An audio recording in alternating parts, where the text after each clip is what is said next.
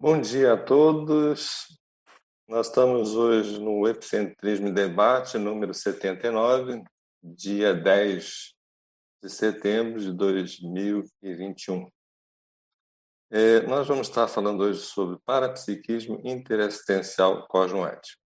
vou falar alguma coisa aqui, mas a qualquer instante que queiram interromper para fazer perguntas, fiquem à vontade, já que tem um paper aí que a gente fez algumas considerações, nós podemos estar aprofundando. Mas uma coisa que é importante é a definição. O que vem a ser parapsiquismo interessencial cosmético? Então, o parapsiquismo interessencial cosmético é a utilização das percepções além dos sentidos físicos com o objetivo de promover auxílio às consciências intra e extrafísicas, fundamental na reeducação consciencial por meio prioritariamente da tarefa do esclarecimento. O que nós queremos dizer com isso?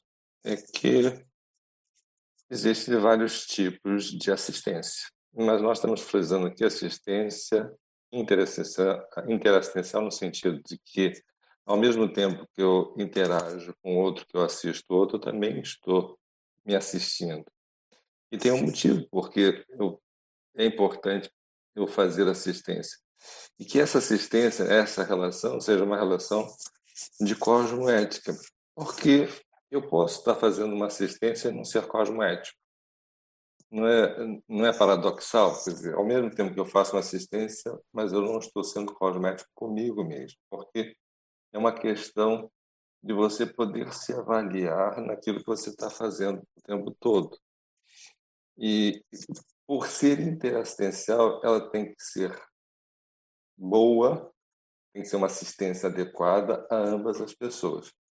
Então, isso é muito importante entender. Então, o parapsiquismo é como se fosse uma ferramenta que vai nos ajudar efetivamente a ver a abrangência da situação para poder atuar. Porque uma pessoa que não tem parapsiquismo, ela não tem cosmoética por incrível que pareça. Ela tem, pode ter ética, pode ser uma pessoa muito ética.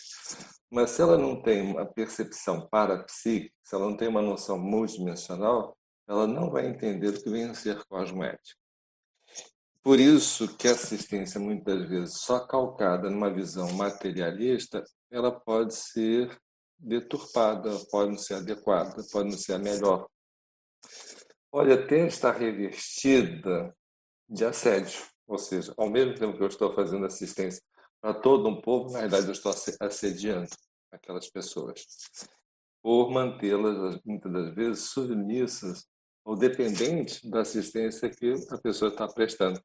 Que, na intrafisicalidade, não tendo uma visão mais ampla, isso pode estar extremamente mascarado. Por isso que é importante o conceito da cosmoética e, e, e, a ferramenta para a para deslindar toda esse, essa situação.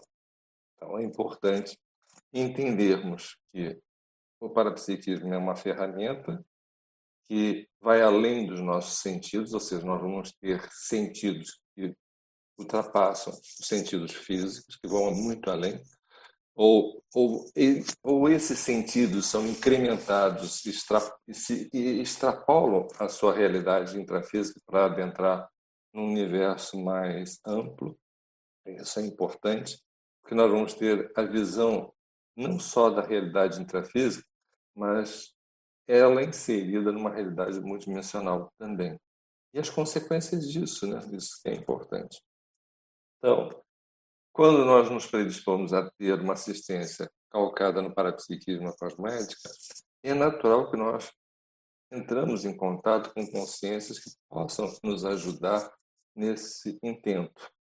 Então, são os amparadores que eles, por conta desta deste foco em termos de assistência, da interassistência, eles procuram nos ajudar. E pelo fato de nós estarmos exercitando o parapsiquismo, isso facilita a percepção dessas consciências. E isso te dá mais segurança e te dá mais confiança até de ir em situações que você muitas vezes não está é, seguro completamente naquilo que precisa ser feito, mas pelo fato de ter consciências mais conscientes, mais maduras, trabalhando junto contigo, em que eles utilizam muitas vezes as nossas energias até para poder esclarecer e para poder encaminhar as pessoas, isso facilita sobremaneira. Mas os passos que nós temos que dar é de nos colocar uma predisposição para desenvolver o parapsiquismo e uma reflexão profunda dos resultados do nosso trabalho. Isso é importante. Temos alguma pergunta para a gente fazer? Sim, nós temos algumas perguntas aqui, Mário. Só pode, lembrando pode. aqui, então, é. bom dia a todos. Só lembrando aqui para o pessoal que está acompanhando, é, você tem a opção de enviar suas participações, suas perguntas. Para quem está acompanhando lá pela, pelo site do Tertuliário, já existe o link para fazer a pergunta, é só você preencher ali e mandar que vai cair aqui para a gente. E para quem está acompanhando pelo YouTube, você pode enviar pelo chat. É, a gente só pede para que você coloque o seu nome e a cidade de onde você está é, quando for fazer a pergunta, tá? E vai ser direcionada para nós aqui. A gente vai colocar as perguntas para o professor Mário, tá? Então, participem. Nós já temos aqui, professor Mário, algumas perguntas. A primeira é da nossa colega Marilux, lá de Minas Gerais, de Conceição dos Ouros. E aí ela faz a seguinte pergunta. É, na página 2, no último item, interpretação. Aí tem lá, as mensagens recebidas de consciência são passíveis de erros de interpretação por parte do parapsíquico, sendo essencial manter discernimento e autocrítica nas comunicações interdimensionais. Pode comentar, falar um pouco a respeito? Sim.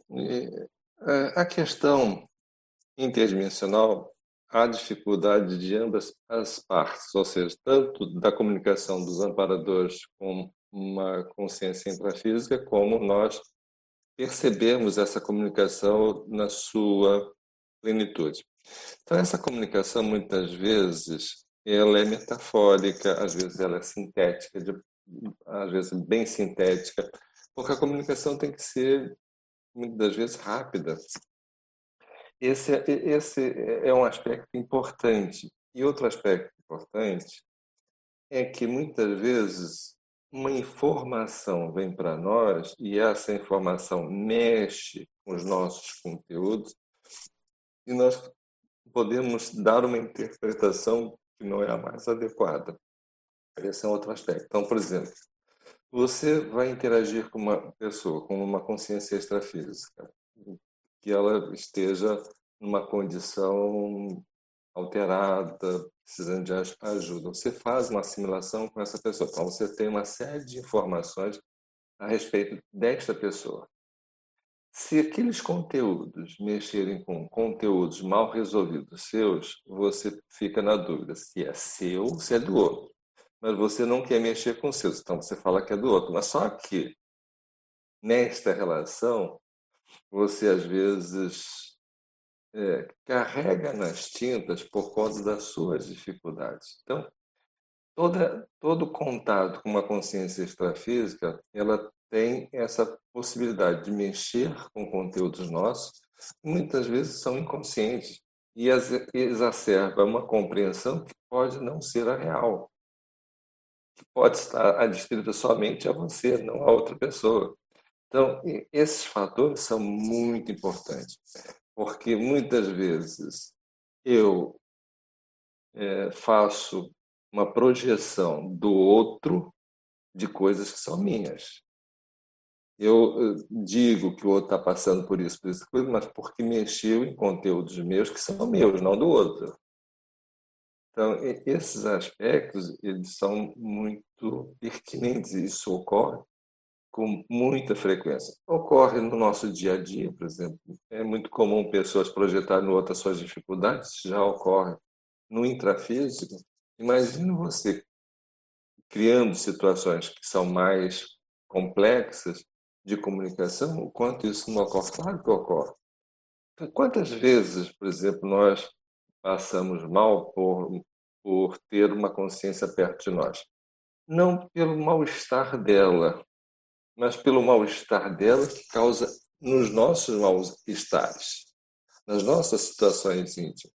Por isso que o processo da assimilação muitas vezes cria problema para as pessoas, não tanto pelo doente, pela consciência doente, mas pela, pelas nossas marcas, nossas mágoas, nossos ressentimentos, nossas frustrações e que exacerba e nós devolvemos para o outro como sendo um problema da outra pessoa. Então, por isso que o ideal, o ideal é nós chegarmos na condição de despertos para minimizar essas interferências que causam dentro de nós.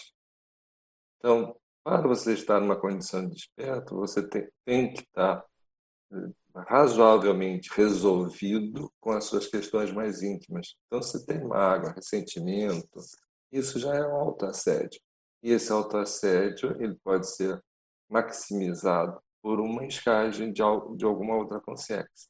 Então, isso é, é importante entender, porque muitas vezes vamos dizer, poxa, tem um mega assediador aqui comigo. Não, não é um mega assediador. Você, nas suas autocorrupções, nos seus, nos seus autoassédios, está sendo exacerbado por essa, essa situação. E por não saber lidar com essa situação íntima, você joga no outro, o outro é um mega assediador porque está evidenciando as suas questões mais íntimas. Então, toda aquela pessoa que diz que está com mega assediador, a gente começa a fazer algumas perguntas. Vamos lá, isso, isso, isso, aquilo outro.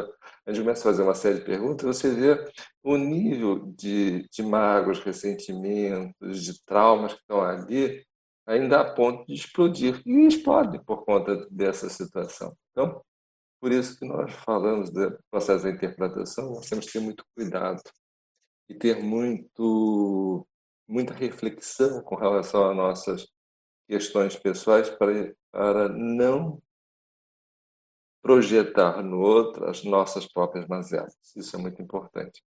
Ok? Pois não. Bom dia, Mário. Bom dia a todos.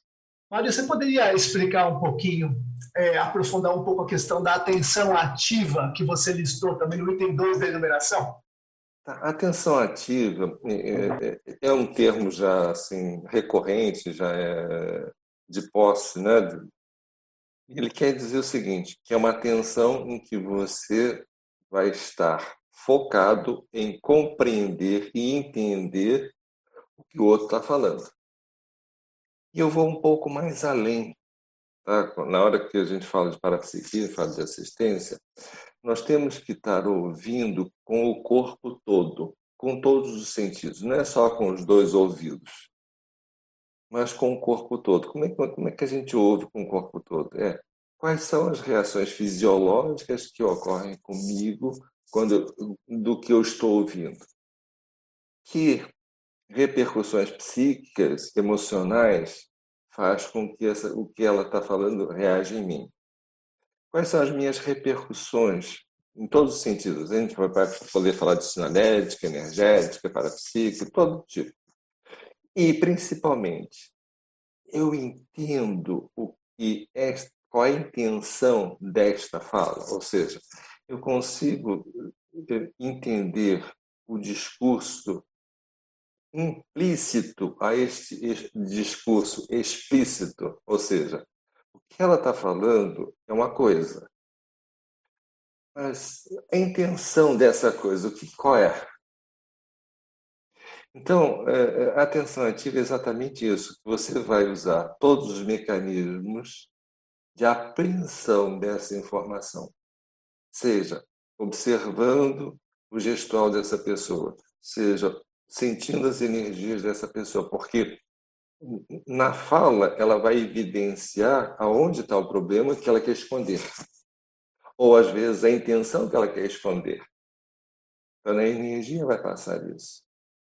Então, é, essa atenção ativa é exatamente o exercício do nosso parapsiquismo. Nós começamos a desenvolver o parapsiquismo na medida em que mantemos essa atenção ou esse foco na compreensão do que está sendo dito. E o que está sendo dito, o literal nem sempre é o real.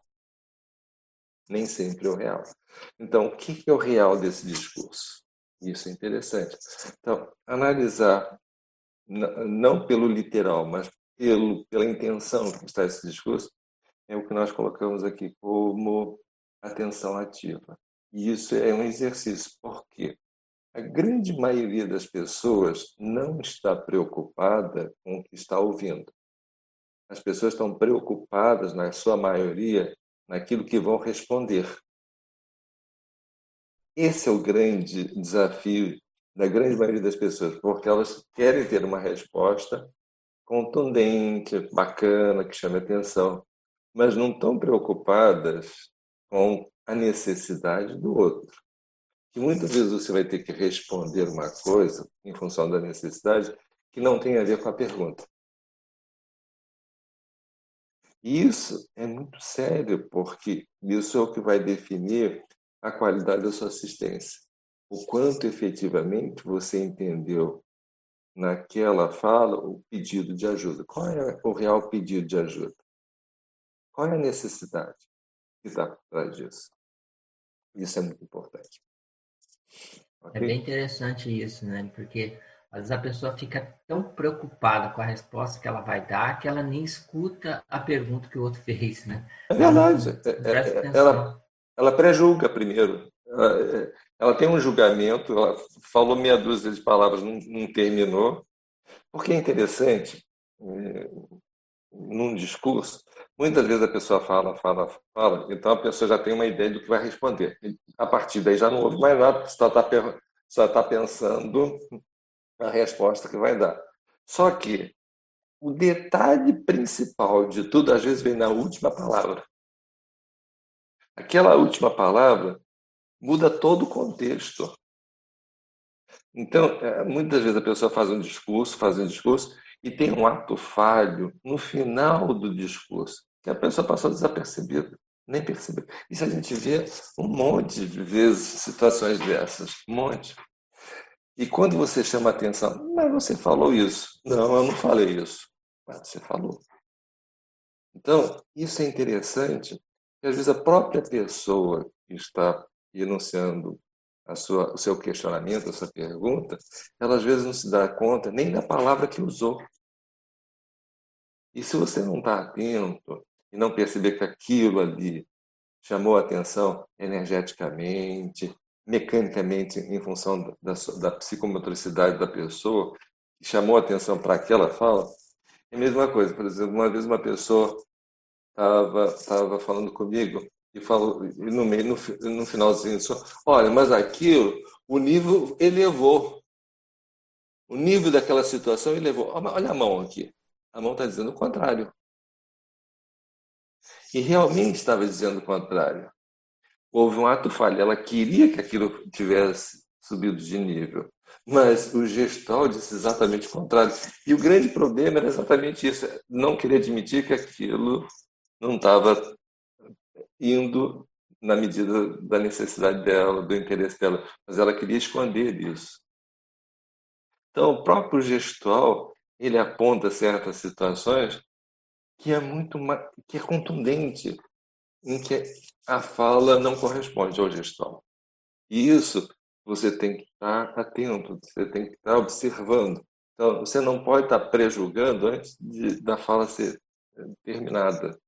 Isso é muito importante. E o parapsiquismo, no fundo, no fundo, é você estar atento a esses pormenores, a essas situações que elas passam o tempo todo. E elas passam com energia, porque elas chamam a atenção. Ok? Terezinha, você ia perguntar? Tá sem som, Terezinha. É, desculpe, desculpe. Então, eu é, bom dia a todos, parabéns, professor Mário, mais uma vez, né? Muito bom o seu paper. Ali no item da enumeração, item 1, afinidade.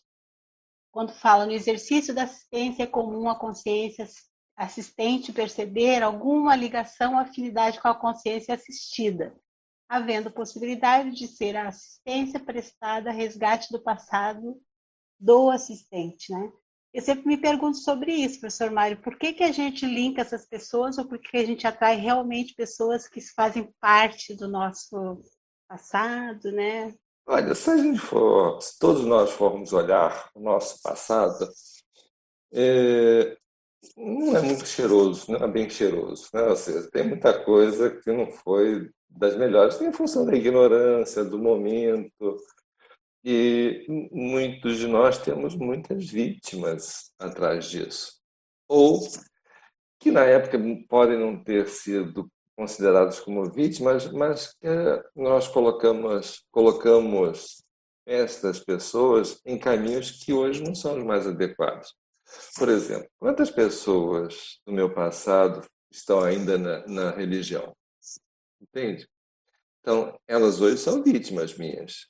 Não, não, tem, não tenho a menor dúvida disso. Eu tenho que ajudar a tirá-las de lá.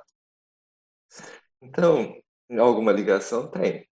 Agora, nós também temos nós, aquelas pessoas que criamos problemas, que viraram algozes, por exemplo, né? e ainda tem, às vezes, uma necessidade de vingança. E se nós puder, podemos ajudá-las, melhor ainda, porque elas vão ver que nós nos atualizamos, mudamos, reciclamos tudo, e, e se elas pós, podem assistir, podem ser assistidas por nós, isso faz uma diferença bem significativa. Então, o que eu quero chamar a atenção aqui da afinidade é que a grande maioria, a grande maioria das consciências que nós assistimos, ela tem alguma afinidade conosco, alguma conexão conosco. Quando não tem uma afinidade mais ostensiva conosco, ela pode ter com os nossos amparadores. Porque se eles trazem alguém da afinidade deles para ser assistido por nós, por, por, no, por nós, primeiro que nós temos expertise para ajudar, para, assistir. E segundo, pode ser uma consciência é, importante no futuro, em termos de empreendimentos aí, assistenciais. Então, a conexão ela vai existir, seja pelo aspecto da necessidade, seja pelo aspecto de algum momento nós encaminharmos ou fizermos coisas que não eram mais adequadas evolutivamente para essas pessoas. E houve uma reciclagem, uma mudança. Se no passado a igreja era um, era um local que se tinha acesso à, à educação, conhecimento, mas também trazia uma série de contratempos. E hoje a gente tem que ajudar essa turma a sair dela, desse lugar e dar um, dar um salto.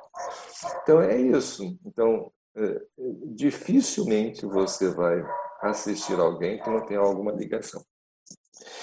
E o que é interessante é que muitas vezes na internet surgem pessoas, eu diria assim, mas qual é a minha ligação com essa pessoa? Às vezes uma pessoa pública, por exemplo, e aparece na internet. Ela vem e aparece. Aí você pergunta, mas qual é a minha ligação com essa pessoa? Se você começar a pesquisar um pouquinho mais, você vai ver que você tem interesse, por exemplo, na área de, de estudo, na área de atuação daquela pessoa. Você tem interesse, você gosta, você admira às vezes até a pessoa. Então, é evidente que você tem algum tipo de afinidade, não só dessa vida, mas em vidas passadas. Mesma coisa, por exemplo, certas pessoas que você lida, encontra, você vê que certas pessoas você tem uma afinidade maior e é bacana você conviver, e outras pessoas parece que você fica igual porco espinho, cheio de dificuldades. Então, essas conexões elas existem e elas são percebidas. E se nós tão, temos autoridade moral para assistir uma pessoa, é porque de algum modo nós temos influência sobre essa pessoa. Isso é importante entender. Então, se nós temos influência para assistir uma determinada pessoa, existe uma relação. Porque o processo da assistência não é a técnica propriamente dita, mas é a relação entre consciências. Isso, isso até no processo terapêutico, isso funciona. Não importa, por exemplo, uh, por exemplo, na, no caso da psicologia, não importa a técnica que você vai exercitar. A relação terapeuta-paciente é o que define o trabalho, independente da técnica. Então, isso é importante. Então, é, quem é, quem está para ser assistido, ele de alguma forma deposita no assistente um, um saber que ele não tem, uma possibilidade daquela pessoa poder ajudá-la. Então, esta relação é a relação mais importante. Mas para isso, nós temos que gerar esse tipo de confiança, esse tipo de relação, pelo nosso conhecimento, pela nossa expertise, pela nossa atuação, pelos nossos atos, pelo, pelo nosso é, discernimento em lidar com situações mais complexas. Então, esse gerar essa confiança no outro é importante. Então, isso gera afinidade, o respeito que isso gera no outro. Doutor Mário, e uma dúvida, assim, quando for uma assistência mais policármica, existe também essa questão da afinidade? Olha só, o que é uma assistência policármica? Por exemplo, você vai é, assistir um líder. E esse líder, por exemplo, tem sobre, sobre o impacto de, líder mil pessoas, por exemplo, mil pessoas. Você atingiu mil pessoas ao atender uma pessoa. Isso é policarma. Então, quando você começa a trabalhar com as lideranças, você está no trabalho de policarma, porque você atinge um número maior de pessoas. Então, esse aspecto é importante nós entendemos que o policarma, por exemplo, vamos pegar, vamos pegar por exemplo, a Polonitiana, por exemplo. O que a Polonitiana fazia? Ele, ele viajava para N lugares, mas ele ia nas lideranças religiosas e nas lideranças políticas. Ele ia trabalhar. E com isso, ele levava um conhecimento em que essas pessoas materializavam nos seus domínios. Então, isso é muito sério. E a Conscienciologia, o que, que ela faz? Ela gera líderes. Se você pensar bem, Todos nós aqui estamos sendo treinados para nos tornarmos líderes interassistenciais. Todos nós. Então, a conscienciologia é uma fábrica de lideranças. E é, e é as lideranças que vão lidar outros líderes. E esses líderes vão materializando esse, esse conceito para quem está à mercê deles. Então, agora, isso exige de nós conhecimento, é, prática, ação, empreendimento, em que temos que estar ampliando a nossa, a nossa desenvoltura e principalmente o nosso network e nosso para-network. O que eu quero dizer com isso?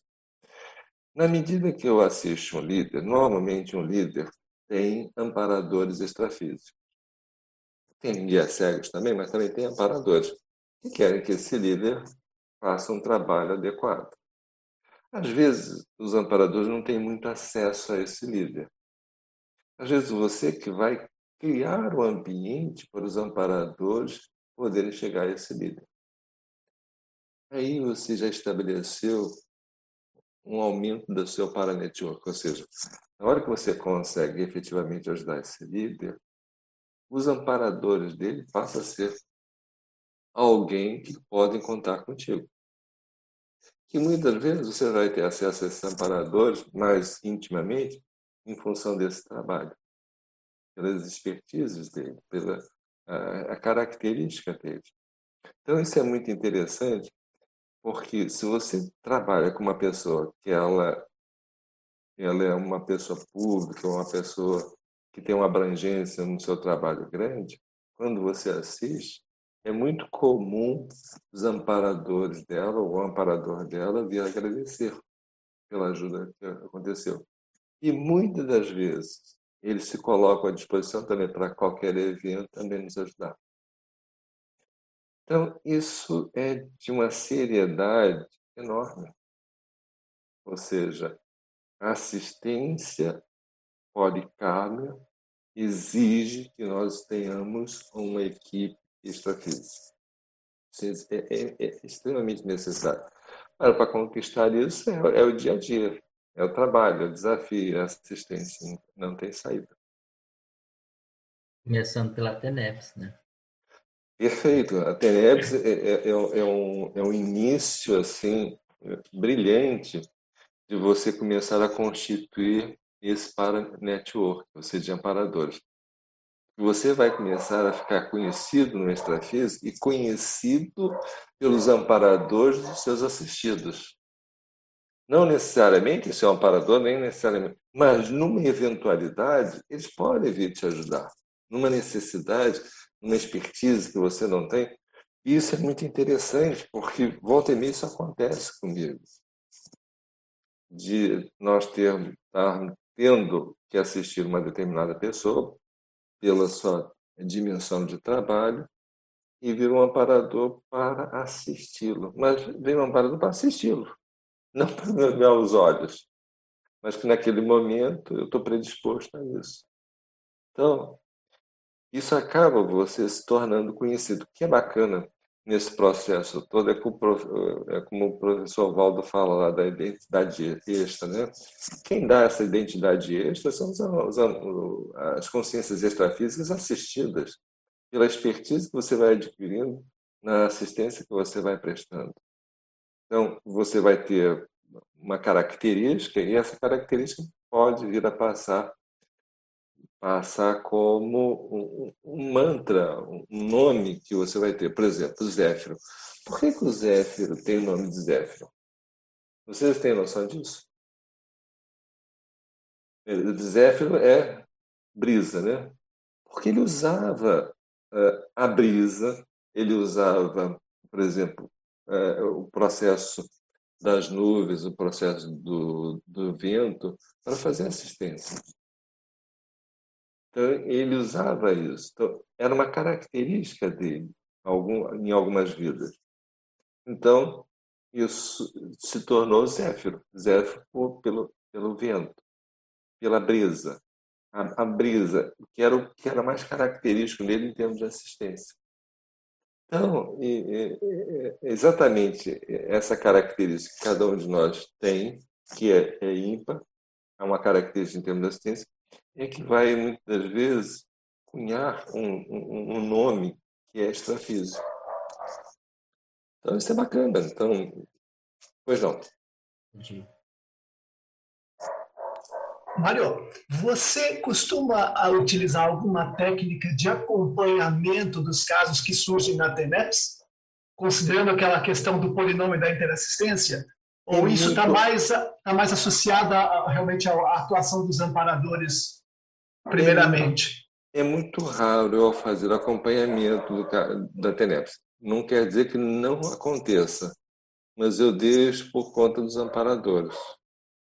Agora, é, é comum as pessoas às vezes me dar feedback do resultado da TENEPS? Sim, é resultado. Mas não é que eu que eu faça esse movimento. Isso é uma coisa natural. Às vezes a pessoa manda um WhatsApp, ah, poxa, aconteceu isso, aquilo outro TENEPS que eu pedi para você. Então, eu tenho vários feedbacks com relação a isso, mas não é algo que eu busco ter. Porque eu entendo o seguinte, na TENEPS, como a gente mexe com certas situações extremamente delicadas, eu, eu procuro não ficar evocando. Começou ali na TENEPS, fechou ali e acabou. Tá? Eu, então, eu, eu, eu fico muito à mercê do que os amparadores querem me passar. Então, quando eles, eles permitem que alguém faça passe algum feedback, eu entendo que isso é importante para mim, para fortalecer o trabalho, para entender que aquela conexão ela é, precisa ser mais observada, dar mais atenção àquele tipo de questão, mas muitas das vezes até ter que estudar um pouco mais sobre essas questões. Às vezes a situação é um tema que os amparadores ajudaram, mas é um tema que eu ainda desconheço, eu tenho pouco conhecimento sobre esse, esse assunto. Então, quando vem uma situação dessa, às vezes uma solicitação, eu entendo que os amparadores também querem me capacitar. Então, isso eu vejo muito como um feedback para poder aprofundar o meu conhecimento. Por exemplo, se você para dar um exemplo disso. Você, por exemplo, tem uma área de conhecimento que você uh, não, não domina, não, não conhece. E aí surge uma situação ligada a isso. Foi atendido, a pessoa trouxe um feedback e comentou sobre a, essa área do, do, conhecimento. Opa, eu já sei que isso eu tenho que dar uma lida, tenho que aprofundar, tenho que estudar um pouco mais sobre aquele assunto. Embora tenha sido resolvido, mas eu ainda não conheço o suficiente. Então, aquilo é uma motivação para eu estudar sobre o assunto. Entende?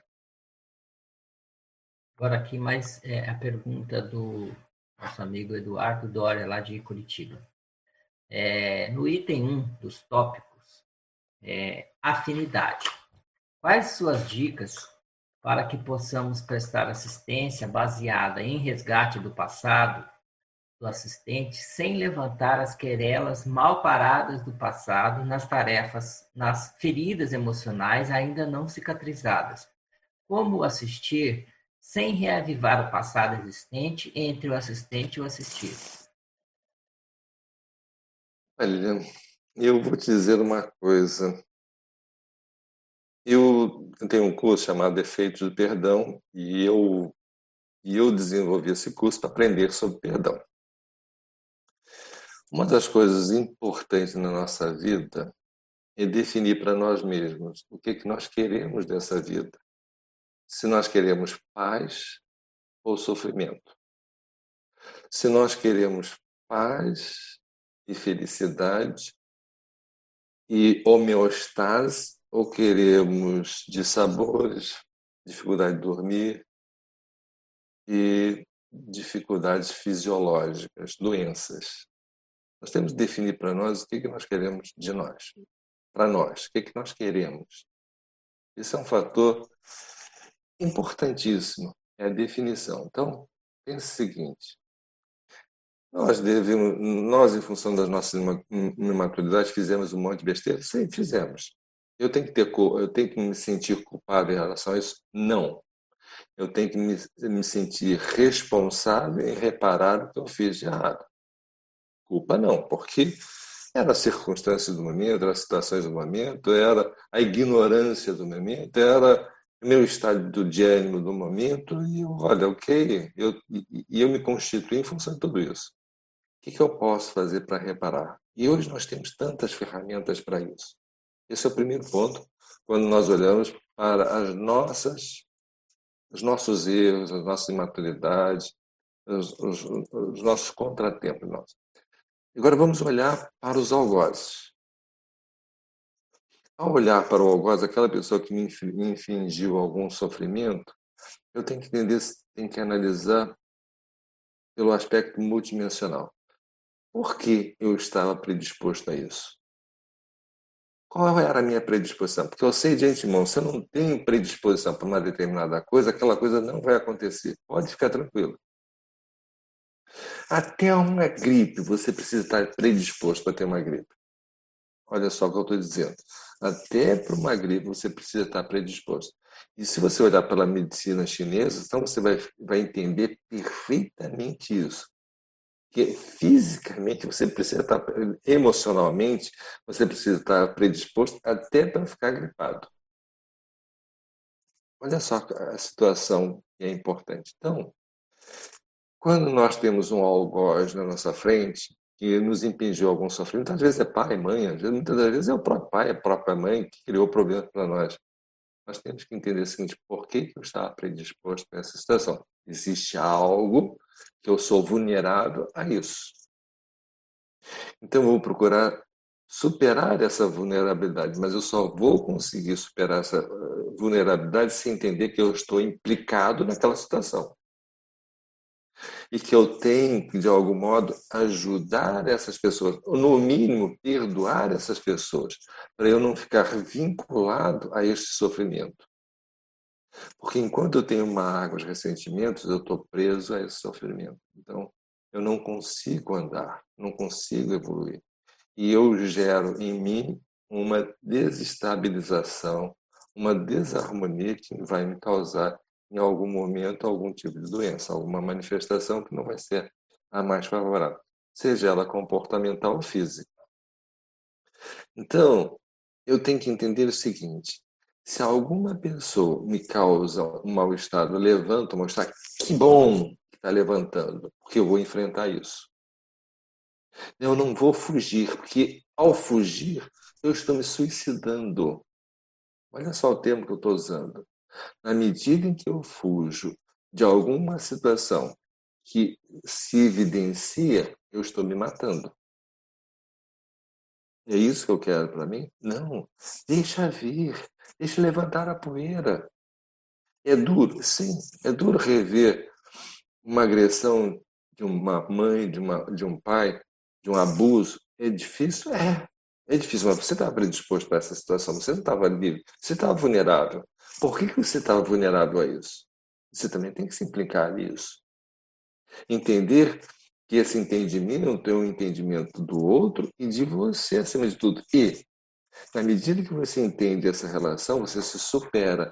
E na medida que você se supera e não fica mais vulnerável a essa situação, você tem que, olha, ficar contente com isso. Você superou. Então, esse mecanismo, ele é fundamental. Mas para eu assistir o outro que vai mexer comigo, eu tenho que entender o seguinte: eu, mexeu comigo, eu vou trabalhar as minhas questões para ter melhor competência para assistir. Ou eu agora não vou olhar as minhas questões, não vou olhar temporariamente enquanto eu estou assistindo essa pessoa, eu vou ser o assistente, depois eu resolvo as minhas questões particulares, as minhas questões íntimas. Esse também é outro, é outro aspecto, também interessante. Agora, isso não. É, aquele médico, por exemplo, tem que resolver o problema, eu não vou ficar pensando se vou pegar isso, aquilo, aquilo outro, se aquilo. Não. Eu agora estou aqui como médico, vou resolver esse, esse assunto. Eu não vou querer chorar junto com o paciente. Imagina você querer chorar junto com o paciente, é loucura. Então, na hora que você está como assistente, banque ser assistente. Depois resolva as suas questões. Ou se você não tem competência para lidar porque está mexendo demais com você, delegue para outra pessoa. Ok, olha, está tudo certo. Então, essa situação ela é importante. Você querer mexer e superar as suas questões mais íntimas. Isso que é o melhor. Isso é o que te dá autoridade moral para assistir consciências de qualquer nível, na medida em que você não fuja de você mesmo. É, ainda aqui o Eduardo, ele faz uma outra pergunta, é, na página 2, no item 1. É, como podemos otimizar o nosso acesso às centrais extrafísicas? Olha, eu, eu sempre digo o seguinte: façam assistência assim que você esteja no seu limite do seu conhecimento e da sua competência. Faça assistência no limite da sua competência. Por quê? Porque os amparadores vão olhar para você quando estiver extrapolando a sua competência, eles te conectam, te conectam com a central extrafísica, por exemplo, da energia, é muito comum, por exemplo, você vai fazer um, uma situação, você está ali no seu limite e você tem um aporte que tem uma extrapolação. Essa extrapolação, na grande maioria das vezes, é uma conexão com uma central extrafísica, promovida pelos amparadores. Então, eu não fico evocando central daqui, central daqui. Não, eu foco na assistência que eu estou prestando. Muitas vezes, essa assistência tem desdobramentos, às vezes, bem críticos, bem difíceis. Eu vejo quando os amparadores me assessoram, me conectando. Então, eu só vejo um fator para nós eh, nos conectarmos com a central extrafísica: assistência, assistência, assistência, assistência, e cada vez de maior nível. Quanto melhor, quanto mais profundo esse nível for, mais a possibilidade da conexão se apresenta. Então, eu fico muito mais atento à assistência que eu posso prestar do que propriamente a central, porque se a central, e pela confiança que eu tenho hoje nos amparadores, se houver necessidade de me conectar a uma central para poder aprofundar essa assistência, eles vai partir deles fazer isso. Não vai ser preciso eu pensar em evocar uma central espírita. Não. Eu tenho que estar ombro a ombro com o meu amparador e o amparador sabendo, ah, agora é, é necessário chegar um, um aporte. E às vezes acontece. Agora, enquanto eu tiver competência para lidar com as minhas questões, com a, com, com, com a minha capacidade de doação de energia, etc., eles também, eles também deixam isso acontecer. Eles não me dão mordomia também, não. Também, isso já é uma mordomia, mas é uma mordomia em função do assistido, não para mim. A mordomia é para o assistido. Pense bem. Então, trabalhe, assistência. Olhe sempre, se você quer fazer uma, eventualmente uma conexão com a central extrafísica, veja em todas as pessoas que te abordam, que você aborda, que você interage, todas, consciência para serem assistidas por você. Sempre, todas, sem exceção. Todas as pessoas que interagirem com você, você está ali para dar energia, para ajudar e para assistir. Isso, em algum momento, em alguma delas, você vai sentir que você está conectado a um processo muito maior do que você próprio. Agora aqui pergunta lá de Vila Velha, Espírito Santo. Parabéns pelo tema, suas aulas são muito interessantes. No caso da minha esposa, ela tem parapsiquismo, já se viu fora do corpo é, e viu seu corpo na cama, mas entrou em desespero para retornar. É, e, e, se faz, faz força para não sair. No caso, quando ela dessomar, quais serão os prejuízos para a sua evolução? Pois também não gosto de ajudar os outros. Olha só, é, normalmente situações dessa, do, do, que você está relatando, isso tem uma conotação de trauma. Pessoa, porque todos nós saímos do corpo todo dia, isso é, é, é fisiológico, é natural. Mas quando uma pessoa tem esse tipo de pavor e tem dificuldades de assistir outras pessoas, isso tem a ver com trauma, principalmente da infância. Então, se você quer ajudar essa pessoa, essa parceira, essa dupla, o ideal seria fazer com que ela pudesse falar sobre seus traumas de infância e pudesse perdoá-los. Porque isso, isso é característico, isso é muito comum esse tipo de manifestação. Não é pelo fato dela sair do corpo, ter medo de sair do corpo, que vai ser um problema quando ela dessomar. O problema quando ela dessomar foi não ter resolvido essas relações interpessoais. Então, isso é típico de alguém que tem muita marca, muito ressentimento. Alguma situação crítica aconteceu com ela e ela precisa colocar para fora. Às vezes a situação é tão crítica, tão crítica, que ela idealiza pai e mãe, ou seja, ela mascara a percepção da violência que sofreu desses pais e idealiza um pai que não existe, uma mãe que não existe, mas que ela venera, que ela admite que seja daquele jeito. Mas que atrás disso tem uma raiva, uma mágoa, um ressentimento muito profundo, em que isso é, muitas vezes, carreado para situações como essa que você comenta. Okay? Então, ajude ela a poder falar. E se ela puder fazer uma terapia também, também ajuda, sim, mas para mexer com as questões, principalmente do nascimento, do, do período da gestação, nascimento e a, a infância, principalmente a primeira infância. Agora aqui, pergunta da Sabrina, acho que é daqui de Foz mesmo. É, Bom dia, professor. É, durante uma NBE, ouvi um apito muito alto no ouvido esquerdo. Dias depois, passei a sentir dores de cabeça e a ouvir zumbido constante. É, internação hospitalar de 15 dias para investigação, fui diagnosticada de perda neurosensorial injustificável. Eu estava em uma fase de vida ótima, em paz e alcançando várias conquistas físicas e extrafísicas. Sei de minha responsabilidade quanto à autopesquisa, mas você consegue cogitar o que pode ter ocorrido? Nossa, isso, esse tipo de situação a gente teria que ter estar pessoalmente para avaliar e fazer uma série de perguntas. Mas isso é muito comum de ocorrer quando nós fazemos algum tipo de escagem, principalmente de alguém ou de alguma consciência que acabou de morrer ou, ou recentemente.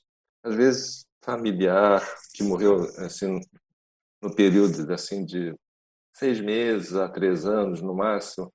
É muito comum, por exemplo, um ex-familiar que dessomou, que morreu, e ficar perto de nós e ter esse tipo de, de situação. Isso pode acontecer. Isso é, esse é um, uma das possibilidades, mas a gente, como eu te falei, a gente teria que avaliar todo esse processo aí. Tá? Mas esse é um dos. Tanto é que eu boto na minha casuística uma questão, uma questão dessas, né? que é muito comum nós atendermos pessoas que a gente o espiritismo normalmente coloca como encosto, botar isso entre aspas, né? na verdade é um acoplamento, uma simbiose, que muitas vezes a, a, consciência que morreu não admite que morreu, ou, tá, ou quer ficar muito próximo de algum parente ou de algum amigo, isso pode acontecer. Como também pode acontecer de alguma escagem por uma pessoa que nesta vida você não conhece, mas tem alguma ligação com ela, ela está perturbada e pode acontecer isso. Esse seria um aspecto importante de se avaliar. Agora, outro aspecto importante é não não deixar de fazer uma consulta com o médico, analisar todos os processos físicos envolvidos, ah, físicos e fisiológicos envolvidos nesse processo. Também tem que ser analisado. Mas eu não descartaria o processo também do, de uma escagem ou de um acoplamento mais ostensivo com alguma consciência extrafísica. Okay? Agora, pergunta de Caldas Novas, Goiás, Murilo. É, bom dia a todos e todas. Professor Mário, poderia nos dizer como foram seus indícios de desassedialidade permanente total nessa intrafisicalidade? Olha, o total é por tua conta, tá? Meu não é total não, mas tudo bem. É, mas eu tenho uma, uma boa desassedialidade, ou melhor dizendo, eu lido bem com isso, mas total eu não, não levo isso no momento, não, não é possível. Uma série de, de situações, em função até do trabalho que eu faço atualmente, não é possível, mas eu tenho um bom desempenho de desassédio processo todo é quando eu era uma pessoa muito, antes de conhecer a conscienciologia, eu era uma pessoa muito afeita a interferências extrafísicas. Era muito comum eu volta e meia estar iscado por conta do, das companhias dos meus familiares, às vezes dos meus amigos, às vezes de colégios de colégio, colegas de colégio. Então, era muito comum isso. Então, eu tinha altos e baixos emocionais de tudo que é tipo que você possa imaginar em função desse processo. Inclusive, por exemplo, né, era muito comum consciências que né, parentes ou conhecidos que morriam ficar do meu lado, isso me criava problemas para mim, para minha mãe, para meu pai, né? Porque eles não entendiam muito bem essa situação. A sorte é que ela tinha minha mãe, no caso tinha uma amiga que entendia dessas coisas e ela nos ajudou muito nesse processo.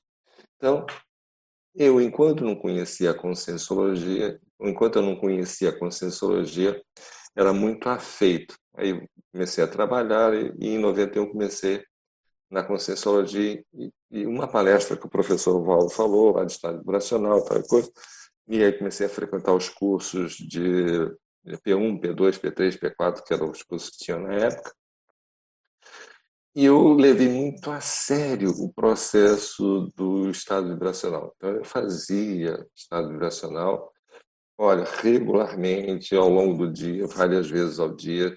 E isso me deu assim muita confiança. E vi que eu podia ter controle sobre isso. Eu não precisava mais de ajuda de nenhum médium, de nenhum espírito para poder me limpar efetivamente. Então, eu comecei a ter percepção da minha realidade energética em meu 17. E eu levei muito a sério. Foram três anos malhando o estado vibracional durante três anos de modo bem ostensivo, estudando muito sobre o processo de energia. e essas conexões, como é que isso se estabelece. Então, foram três anos que eu me dediquei muito a esse processo. E, paralelamente a isso, como eu vi que isso melhorou significativamente a minha vida, me deu uma autonomia que eu não tinha. Eu não tinha essa autonomia. Eu estava a mercê. Muitas vezes as situações eram bem precárias. Então, quando eu vi que eu tinha autonomia, passei a ter autonomia, eu disse assim, não, tem que passar isso para meus amigos também. Então, eu comecei a falar sobre isso dentro do meu trabalho. E comecei a mostrar para as pessoas, olha, isso é possível, vamos trabalhar. Então, era muito comum, depois do expediente, a gente se reunir em grupo e começar a falar sobre isso, discutir sobre isso, e a treinar sobre, eh, sobre essas questões energéticas. E é muito comum, e hoje, por exemplo, eu tenho, tenho muitas pessoas que trabalharam comigo, hoje são líderes dentro da própria Conscienciologia. Tem algumas pessoas aí que estão aí na Conscienciologia desde aquela época. Então, o que é interessante é isso, ou seja, na medida em que eu comecei a ver os benefícios disso, eu quis passar para os outros. Na medida em que comecei a passar para os outros, eu comecei a melhorar meu gabarito.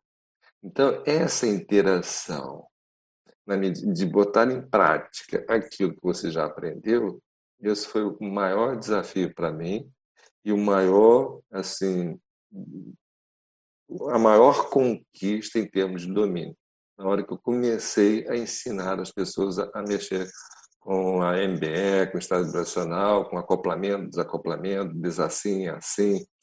Comecei a fazer isso e eu comecei a fazer isso dentro após o expediente, reunindo colegas de trabalho. Algumas pessoas ficavam mais assustadas, outras menos assustadas, outras se motivaram e entraram na Conscienciologia, estão na Conscienciologia até hoje. Mas que foi interessante nisso é que as pessoas passaram a pedir é, ajuda para situações inusitadas, diferentes. E eu comecei a ajudar as pessoas e aprender com essa ajuda. Então, o grande diferencial que eu vejo é você colocar em prática e ajudar pessoas a ter essa auto, auto, autonomia em relação às suas próprias energias. Isso é que me deu mais gabarito até o momento, é isso. Agora a pergunta aqui é do Maico, ou Marco, não sei, acho que é do Rio Grande do Sul. Bom dia. Ao tentar instaurar o EV na movimentação é, nas energias, a, acabo mexendo com os olhos também, para cima e para baixo. Pode? Alguma dica? Olha, se você associar essa circulação fechada ao movimento dos olhos, você não vai conseguir aumentar a velocidade, você vai sempre estar sempre limitado. Isso é um aspecto interessante. Então, eu sugiro para você eh, fazer um, um exercício antes desse. Fazer um movimento com as mãos para cima e para baixo, procurando sentir a própria densidade da sua própria aula. Você respira, inspira pelo nariz, expira pela boca. Você faz esse movimento mecanicamente com as mãos. Então você vai fazer esse movimento para sentir com os olhos abertos, de preferência fixo num ponto, para ele não ficar balançando para cima e para baixo, tá?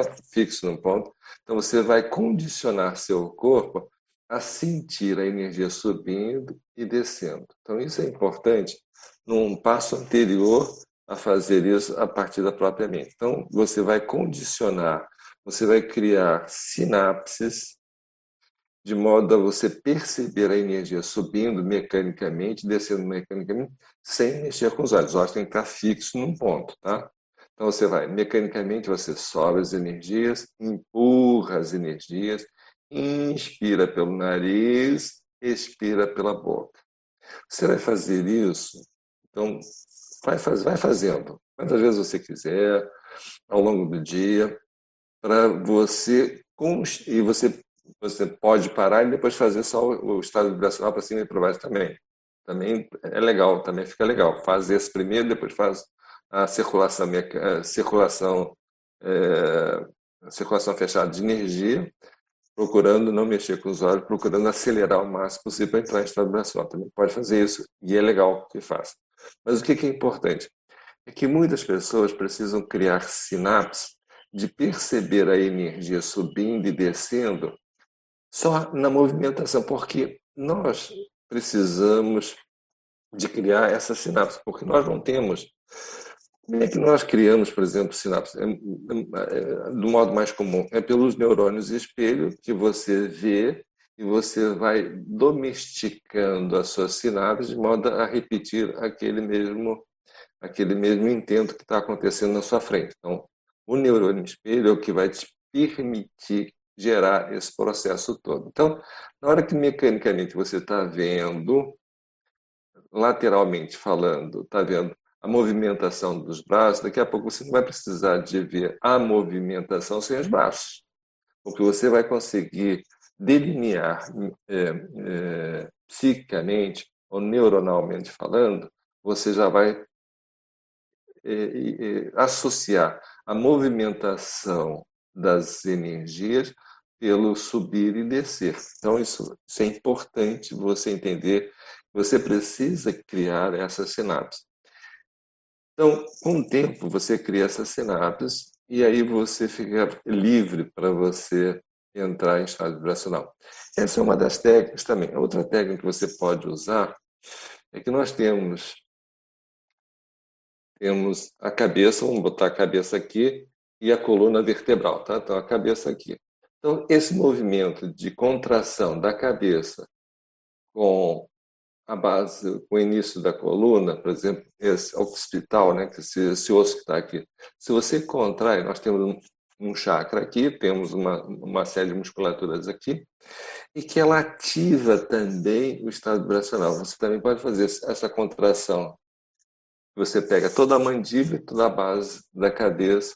Então, você faz essa, essa essa compressão, você vai ativar determinados chakras, chakras secundários, você vai ativá-los de modo a que dê uma explosão e você entra em estado vibracional também. Também é uma outra técnica. Então, que não falta são técnicas para entrar em estado vibracional.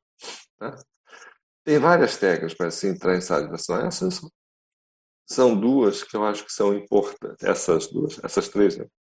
são importantes porque elas facilitam você uh, a criar essas sinapses. O problema todo é falta de sinapse. Então, você perde os olhos e, e, e, idealiza uma coisa que você nunca viu, nunca criou, nunca viu num, num neurônio espelho, então isso gera, às vezes, um, um probleminha. Então, por associação, você vai poder criar a partir de uma, de uma movimentação mecânica, ok? Agora, pergunta de Cristina Álvares na cidade de Lucas Gonzalez, na Argentina. Opa! É, ela pergunta na, na página 1, no item apoio, ali, primeiro item da casuística. É, pode falar sobre as interferências energéticas em sintomas vivenciados? É, qual item? Desculpe. Apoio, apoio. Tá. É, o apoio para parapsíquico. Apoio parapsíquico, na realidade, é uma atividade que nós temos na CIP. Desculpa, era para ter colocado aqui, não coloquei. Apoio para parapsíquico é uma atividade que nós temos é, na CIP. E quando era presencial, nós, a todas as terças-feiras, nós atendíamos a, as pessoas, ao público de, de modo geral, que tinham alguma demanda parapsíquica, alguma, algum processo energético, alguma dificuldade é, parapsíquica ou alguma interferência extrafísica. Então, as pessoas iam lá para a gente poder ajudar e dar algum tipo de orientação. Então, o apoio parapsíquico é isso. É, então, as interferências que ocorrem, que ocorrem com, é, com muita frequência são interferências extrafísicas de todas as ordens, né? É, a grande maioria das pessoas tem contatos ou tem escagens extrafísicas ou contato com consciências extrafísicas e a grande maioria tem muita dificuldade de lidar com essas situações ou de admitir que estão com essas situações. Esse, esse é um detalhe. Tem outro, outros tipos de situações que ocorrem, mas é muito comum as pessoas virem, como a gente chama, é, com acoplamentos extrafísicos e às vezes com acoplamentos muito significativos. E o exemplo que eu coloquei aqui é um exemplo que ocorre com bastante frequência, por exemplo, principalmente quando alguém morre, algum parente morre, e a família não entende muito bem disso e começa a perceber o falecido, né, o dessomado, eh, no ambiente de casa. Isso. E muitas das vezes, uma determinada pessoa passa a manifestar, muitas das vezes, a doença com que o, que o defunto, que o dessomante, é, morreu. E é muito comum. Então, a pessoa começa a manifestar uma doença que não é dela. E o que é pior? Ela pode tomar o remédio que for o melhor remédio do mundo para resolver aquele problema, mas quem é doente não é ela, é o, é o dessomado. E, e o remédio não vai para o dessomado. Porque é da simbiose. Então, não adianta, não resolve, não funciona medicação nenhuma. Por isso que muitas vezes a pessoa teve uma melhora assim que foi um milagre. Porra, a pessoa melhorou de um dia para o outro, melhorou, que milagre aconteceu. Não, é que a consciência foi, afastou e, e, levou a doença junto, porque a doença era do, do falecido, não era de quem estava vivo. Então, isso também ocorre.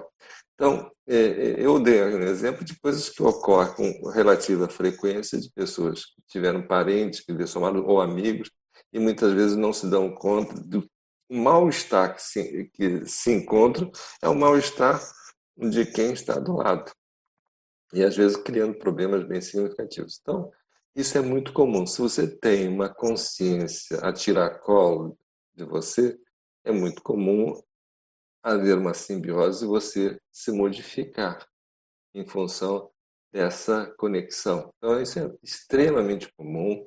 Isso ocorre de modo geral com a maioria das pessoas, principalmente para aquelas que não têm a menor intimidade com o parapsiquismo, também ocorre. E as pessoas não se dão conta que muitas vezes elas estão passando por situações críticas em função das companhias. Agora, as companhias normalmente estão com elas porque tem alguma predisposição, algum link, alguma situação mal resolvida que faz com que elas estejam mais próximas ou que fiquem próximas. E isso aí, às vezes, esclarecendo, isso ajuda bastante, mostrando a realidade e afastando a consciência, que era o que a gente faz na grande maioria das vezes, faz com que a consciência extrafísica vá para algum ambiente mais adequado, junto com os aparadores, evidente. Ok?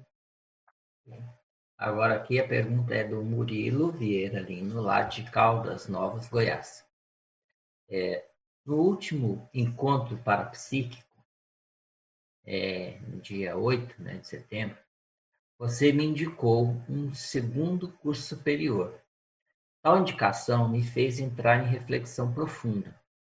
Analisando minhas manifestações conscienciais, até antes de conhecer a conscienciologia, percebi claramente como eu já estava, já atuava naquela uh, determinada profissão, mesmo sem a formação. Obrigado pela intervenção parapsíquica cosmoética. É, e aí uma pergunta, a partir de quanto tempo de estudo do paradigma consciencial tais intervenções parapsíquicas, cosmoéticas, interassistenciais passaram a ser reconhecidas na sua vida? Olha só, cosmoética é uma coisa que não termina nunca o, estudo e o entendimento ele vai crescendo na medida em que você se exercita. Então, o processo da cosmética, ela é complexíssima, por incrível que pareça. Porque aquilo que é bem visto no intrafísico pode não ser bem visto extrafisicamente falando. Então, começar a entender essa realidade não é uma situação fácil. Mas, se você tem uma equipe ou tem amparo de função que te ajude nisso, isso facilita sobremaneira. Então, eu, hoje eu faço muita questão de trabalhar junto com os amparadores. Muita questão. Mas eu procuro fazer a minha parte o tempo todo. Qual é a minha parte? Toda dica que eu tenho de ter que estudar alguma coisa, eu vou estudar E, e, por exemplo, chegou um ponto, eu, eu era engenheiro de telecomunicações, engenheiro eletrônico, e trabalhava com eletrônica e telecomunicações. E eu entrei para a Conscienciologia. E entrei para a Conscienciologia e vi o seguinte, que eu era muito cru de entender pessoas, consciências intrafísicas, pessoas, lidar com pessoas. Eu era um engenheirão, mas um engenheirão daqueles que, olha, adoro engenharia até hoje, ok? Mas não quero saber de engenharia tão cedo. É, mas me fascinava demais a tecnologia. E eu era um bom profissional, porque estudava muito, tinha uma boa biblioteca de tecnologia em casa, acabei doando a, a minha biblioteca de tecnologia. E, e eu me vi o seguinte: olha, não entendo nada de pessoas, eu entendo muito de equipamento, mas de pessoas não entendo nada. E conscienciologia, o que, que é? É você se conhecer, é você conhecer o outro, é assistir. E eu vi que eu teria que fazer alguma formação, fui fazer psicologia. Não para atender, nem para ganhar dinheiro com psicologia, mas para entender a realidade humana. Isso me ajudou muito, muito.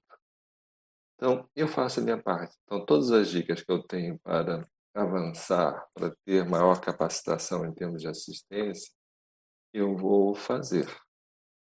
Então, se eu tenho dicas para estudar alguma coisa, eu vou estudar.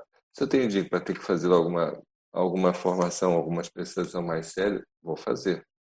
Então, mas essas dicas eu já vejo muito por conta dos amparadores. Os amparadores me dão muita oportunidade.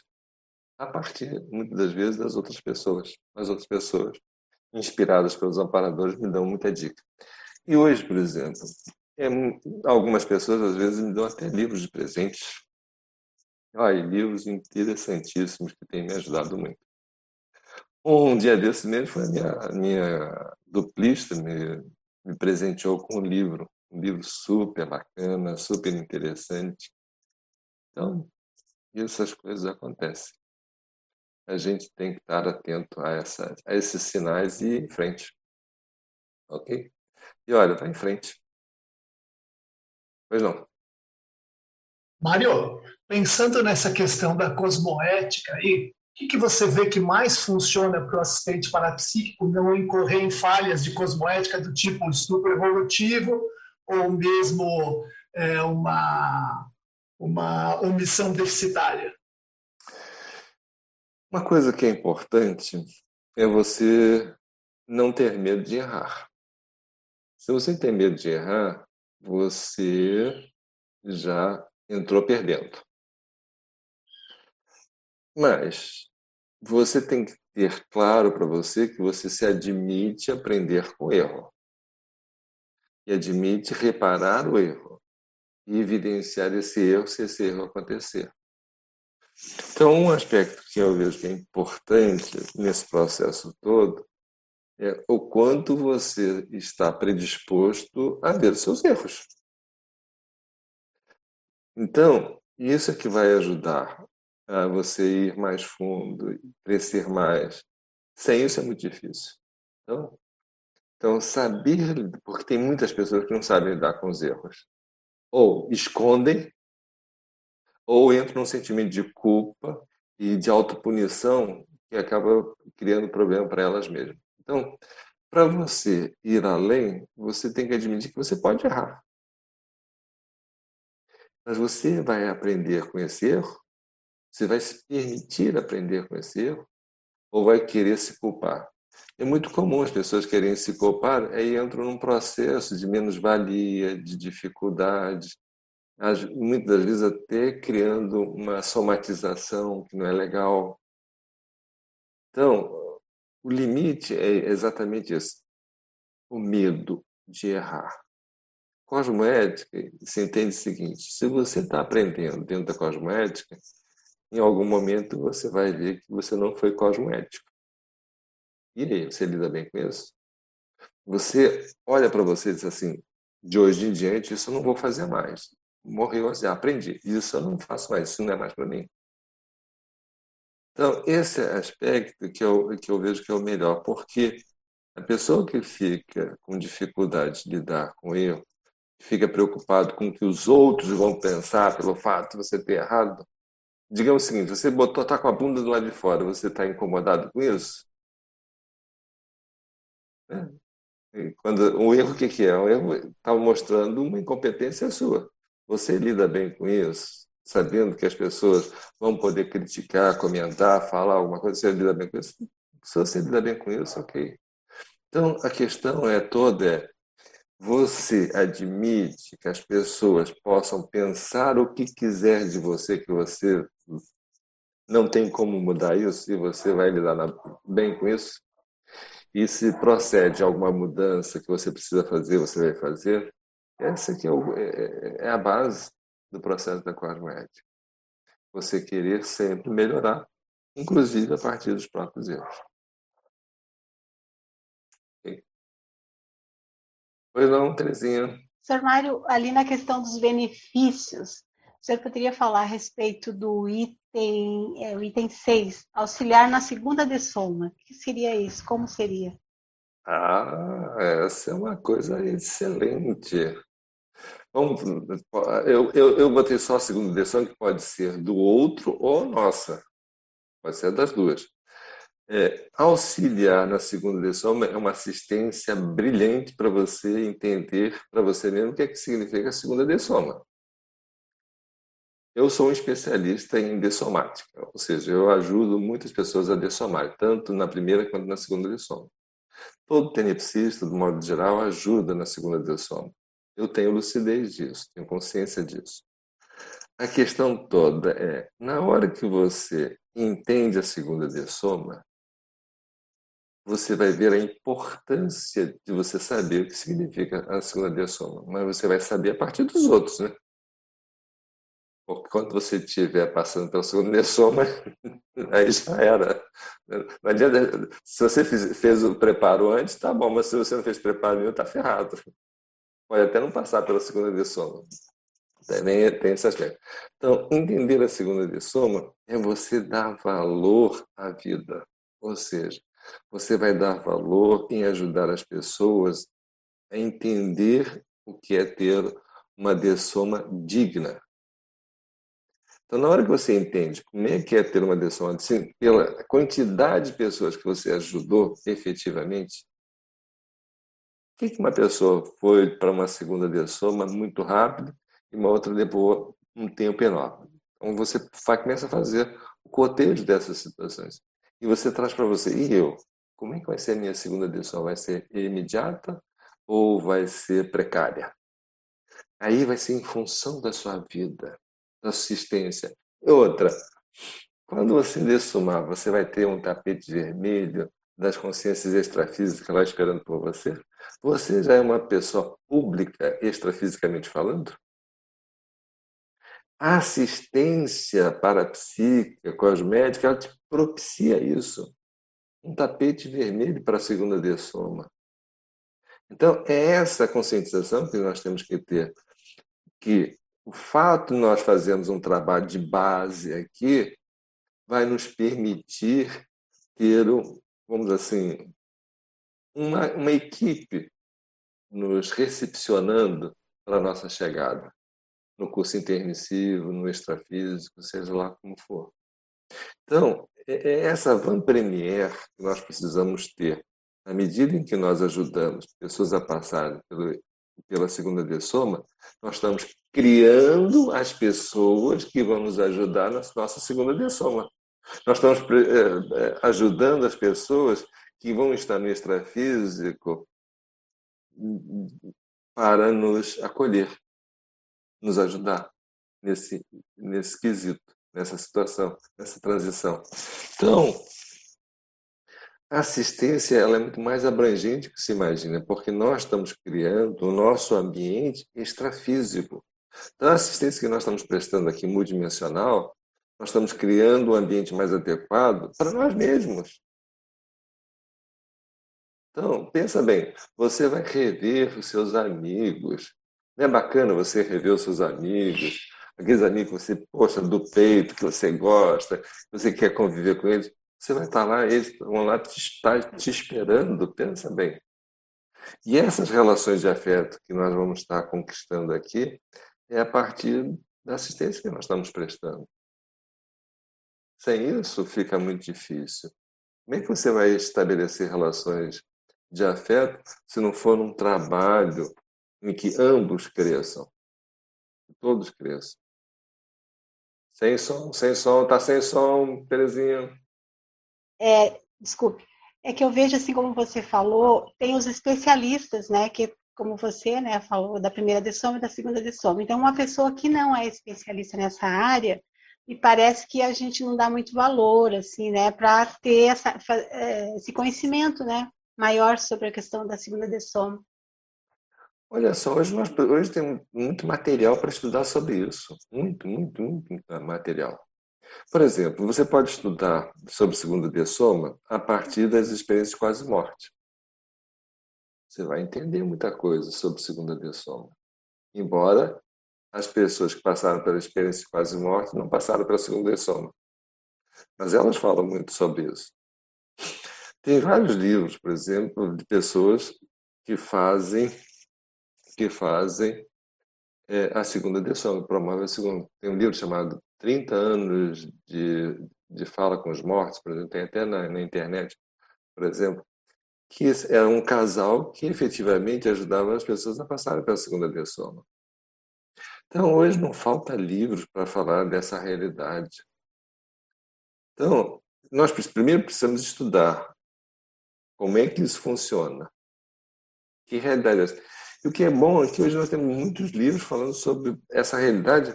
Por exemplo, na experiência de quase morte, nós temos livros excelentes, pesquisadores excelentes.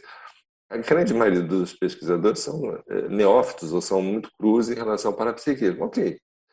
Mas eles, pelo menos, são, são pessoas que estão falando do relato dos outros. Entende? Então, a percepção deles, embora seja fraca, mas eles vão estar fazendo comentários em função da experiência dele, do entendimento dele. Mas nós, ao lermos vamos ter um entendimento muitas vezes diferente do próprio autor. E é bacana isso, pelo conhecimento que nós temos. Então, nós podemos ir além. Então, hoje vale a pena se estudar sobre esse assunto e entender que quanto mais eu souber da minha realidade multidimensional, melhor será para será a minha vida. Por exemplo, Jung, Jung falava uma coisa muito interessante. O jovem deveria, por exemplo, procurar seu, ter o seu pé de meia, estudar, se formar, e a partir lá dos seus, sei lá, numa determinada idade, ele começar a estudar sobre a, vida futura dele, a vida futura, a, morte, sobre a morte dele. Como é que ele queria a morte? Como é que ele, ele teria que se preparar ao mesmo tempo que ele se preparou para a vida, ele precisaria mesmo tempo para se, esperar, se preparar para a morte. Olha essa coisa interessante. Isso Jung, Jung falando isso. Então, é, é, nós precisamos nos preparar para a morte, para saber o que, que ela é, significa para nós, para nós tirarmos proveito dessa vida. Isso é importante. Então, quando eu entendo a segunda de soma, por exemplo, você pega aquele livro Voltei, né? Você pega aquele livro Voltei. Ele não passou pela primeira, pela segunda via solo. Foi muito difícil. Ele se achava o máximo. Entende? Então, quando ele passa, quando a coisa muda toda, melhora tudo. Então, é, é, é, esse aspecto é interessante. O que, é que leva uma pessoa a ter uma passagem da primeira e segunda de soma rápida? Então, saber como funciona isso e a base, a base é o quanto você tirou proveito dessa vida. O quanto você tirou proveito no sentido de evoluir consciencialmente, intraconsciencialmente. E nós só podemos evoluir é, sem, sem, sem outra hipótese quando vemos o outro. Por um aspecto muito simples, neurônios e espelho. Nós imitamos o outro o, tudo, o tempo todo.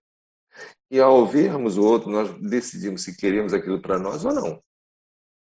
Então, nós, por exemplo, o professor Valdo foi um agente de imitação muito forte, em termos de assistência, de evolução, de entendimento, de estudo, não resta a menor dúvida. Pelos nossos neurônios espelhos, nós vamos estar imitando aquela condição. E nós vamos estar entendendo e, e trazendo para nós aquilo que seja mais importante. Então, na medida em que nós vamos conhecendo outras consciências, nós vamos aprendendo com elas. E vamos vendo o que, que vou incorporar delas o que não vou incorporar. A decisão é nossa. Quando nós somos crianças, nós incorporamos inconscientemente uma série de coisas dos nossos pais. Nós limitamos principalmente a nossa mãe o tempo todo.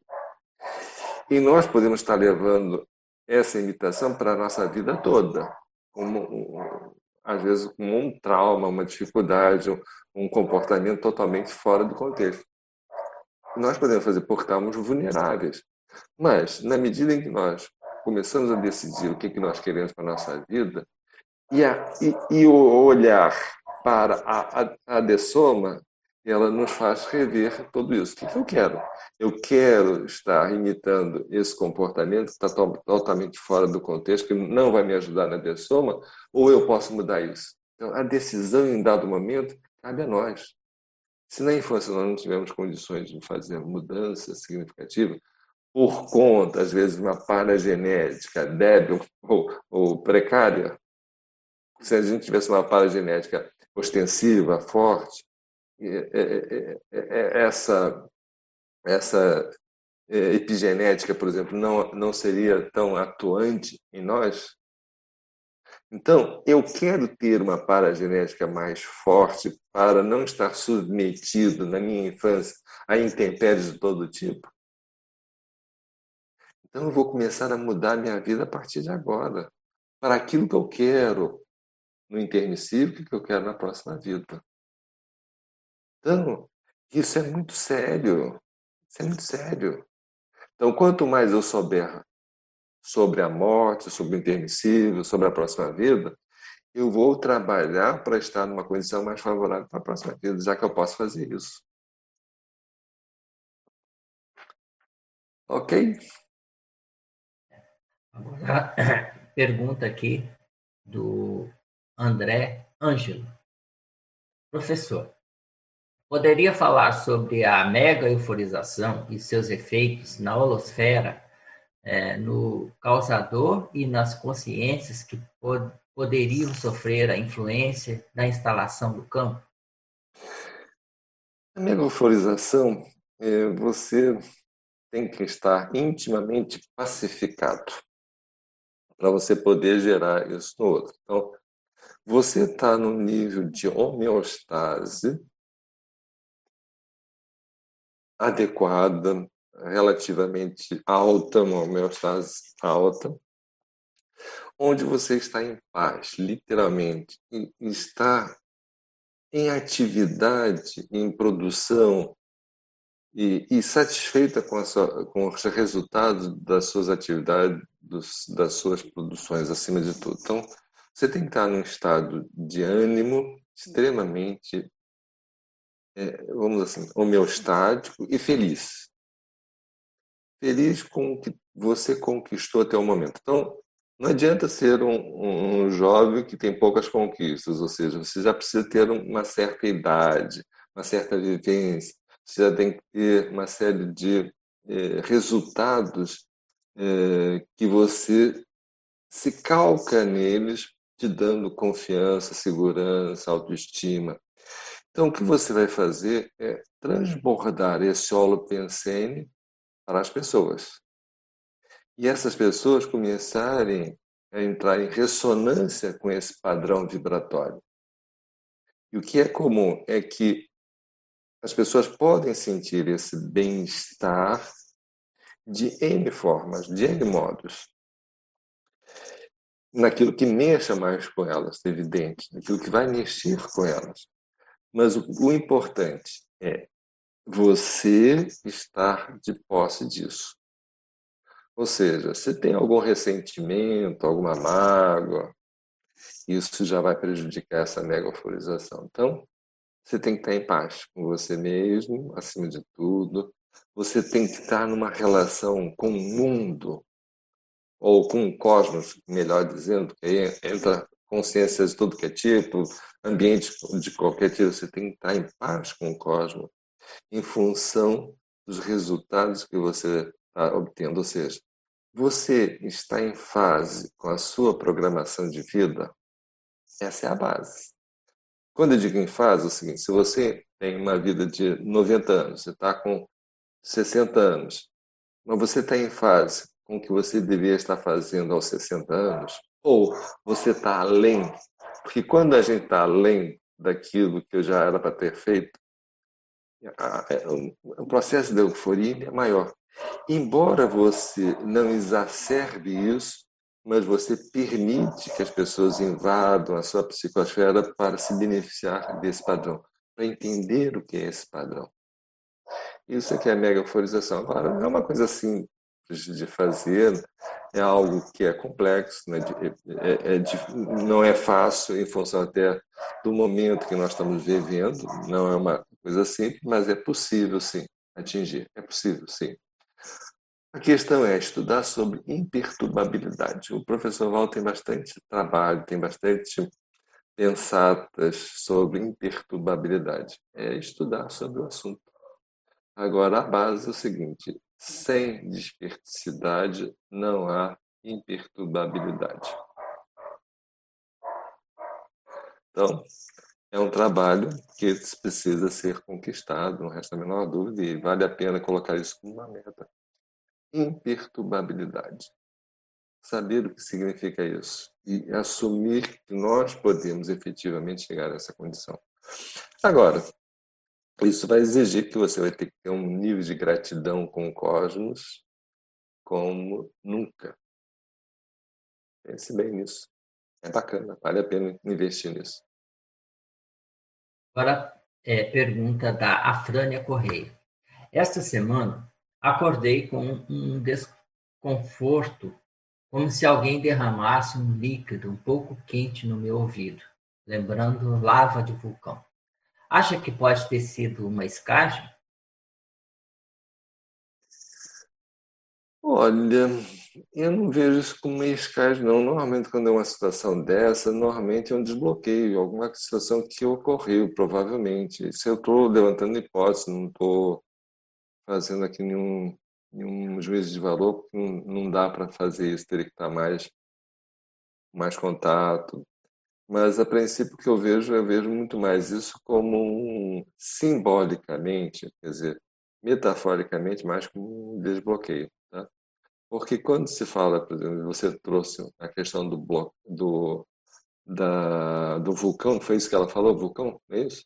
É, semelhante que... a uma lava de vulcão. Isso, o que, que é uma lava de vulcão? É alguma coisa que explodiu e que derramou. Para mim, para mim, metaforicamente falando, eu vejo isso muito mais como um desbloqueio pela metáfora que é a tua fala. Okay?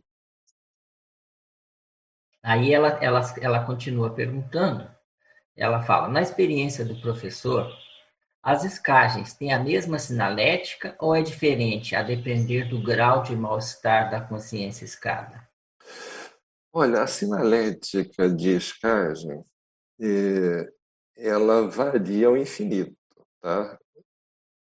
Você pode criar uma sinalética para você para é, identificar que tem sempre alguma consciência, quando tem alguma consciência perto de você ou que você fez alguma escada. Você pode criar uma sinalética para te predispor, tá? Ou seja, essa sinalética você sempre vai associar a alguma presença. Só que a presença dela, ela pode gerar uma série de situações, N situações. E por que, que ela pode gerar? Porque ela, ao interagir conosco, ela pode despertar N situações. Por exemplo, uma situação que é muito comum, espirro. É muito comum. Você espirrou por conta de uma alergia a uma consciência extrafísica, por incrível que pareça. Principalmente aquelas, aqueles espirros sequenciais, tim, tim, tim, tim. Normalmente é um processo de você desassimilar um contato ou uma escala que você fez. É um modo até de dispersar esse processo. Então, é, é, essa é uma, uma possibilidade. Outra possibilidade é, em função, às vezes, por exemplo, se é uma pessoa que teve algum acidente, teve alguma mazela mais significativa, você sentir aquilo. Por exemplo, teve um ataque cardíaco, você começar a sentir uma palpitação, um processo no cardiochakra. Às vezes, uma pessoa por exemplo, bateu com a cabeça, você sentiu uma dor de cabeça mais ostensiva.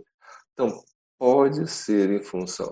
Às vezes, por exemplo, se a pessoa tem um, um sentimento muito alterado, você começar a ficar irritada por conta de uma situação qualquer, pode ser, olha, pode ser infinitos em função em função da realidade psíquica, energética, física, extrafísica, no caso, da consciência. Vai depender daquilo, como aquilo reverbera em você.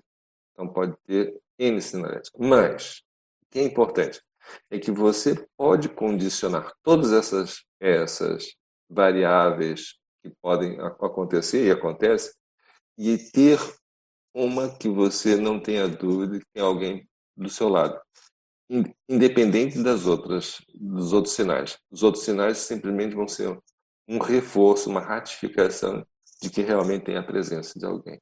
Okay? Isso você pode conquistar. Agora, a próxima pergunta também sobre sinalética é do Geraldo, José Geraldo Paixão. Professor Mário, como você identifica as consciências escadas em sua psicosfera? Eu as sinto, mas não consigo identificá-las. Como fazer? Olha, isso aí depende muito do momento, da situação e depende também dos amparadores. Os amparadores, por exemplo, às vezes me abrem todo, todo, tudo, tudo que eu digo assim, tudo que eles podem abrir, né? Evidente, não abrem tudo que eu gostaria de saber, mas abrem o que é possível. Mas eu fico tranquilo com relação a isso. Agora, isso depende muito. Depende, às vezes fica muito claro, inclusive a plástica da, da Concierge, e às vezes é só uma pura impressão. Então, a gente procura, quando tem alguma escagem, de vez de ficar com medo da escagem, quando a gente está percebendo que tem alguma consciência do nosso lado, o ideal é nós tirarmos proveito dessa situação e procurar analisar o máximo possível.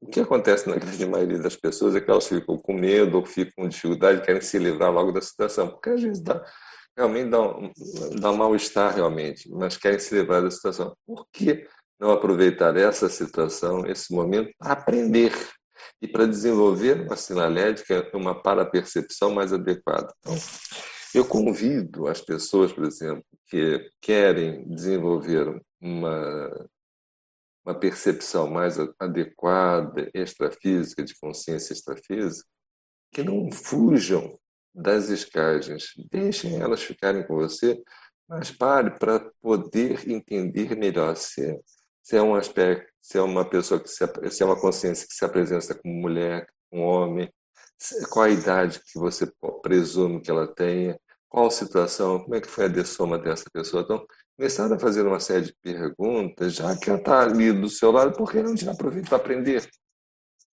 Então, o que eu faço normalmente é isso. É, e, e, e, e, muitas das vezes eu tenho informações bem precisas, bem bacanas. Tá? Então, às vezes, por exemplo, é, a simbiose é com um amparador. Um amparador novo, por exemplo. Às vezes um amparador quer vir a trabalhar conosco e se apresenta e faz uma e, e se isca, literalmente, né? Ele se deixa se colocar em, em acoplamento comigo e se mostra, se apresenta. Isso já aconteceu algumas vezes, principalmente quando eu faço alguma atividade nova, algum, algum empreendimento é, inusitado, novo.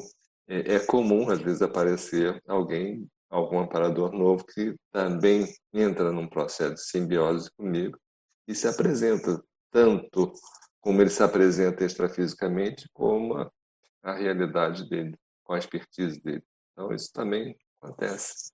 Ah, as escalas não são só de consciências doentes, não. Podem ser consciências amparadoras também, as escalas. Pensem nisso.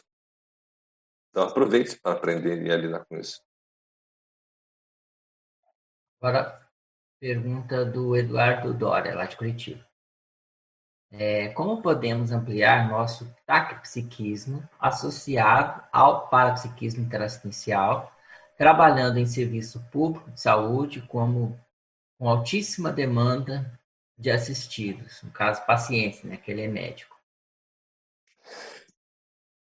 Uma coisa que é interessante para pessoas que lidam com o público dentro de uma base assistencial, elas deveriam ter a noção de que é, é, a noção ou criar a predisposição de trabalhar com as energias antes do atendimento e depois. Quando eu digo trabalhar com as energias, às vezes é 30 segundos, um minuto no máximo. Por exemplo, entre um atendimento e outro, você trabalhar com as energias, fazer uma desassimilação e um contato com o amparador. Se permitir, porque todo, todo processo de assistência é muito raro não ter alguma conotação extrafísica. É muito doente mal assistido. E se você está bem assistido, a consciência, a consciência é assistida para depois você poder assistir o paciente. Isso, isso aí pode ser assim, ó, instantâneo, pode ser imediato. Mas você tem que estar predisposto a isso, você tem que estar atento a isso. Então, para parapsiquismo é exatamente isso. É que você está com o olho no intrafísico e com todos os teus para-olhos no extrafísico. Então, é conseguir olhar para essa pessoa não só com o olhar do médico ou do atendente, mas com o olhar multidimensional. Como é que está as energias dessa pessoa? Como é que ela está bem acompanhada? Está bem assistida? Não está? Porque quando ela está bem assistida, o amparador dela te dá um monte de dicas. Quando ela está mal assistida, te dá até às vezes até nojo de mexer com essa pessoa, muitas vezes, dependendo da situação. E você vai ter que encaminhar primeiro a consegue para depois assistir a pessoa. Então, isso é muito importante. Por exemplo, eu tinha, eu tinha uma atividade profissional, eu tinha que lidar com um gerente. Muitas vezes eu chegava e o gerente estava muito alterado. Então eu começava a conversar para desassediar o gerente. Quando ele estava assediado, eu, eu falava de assuntos do trabalho.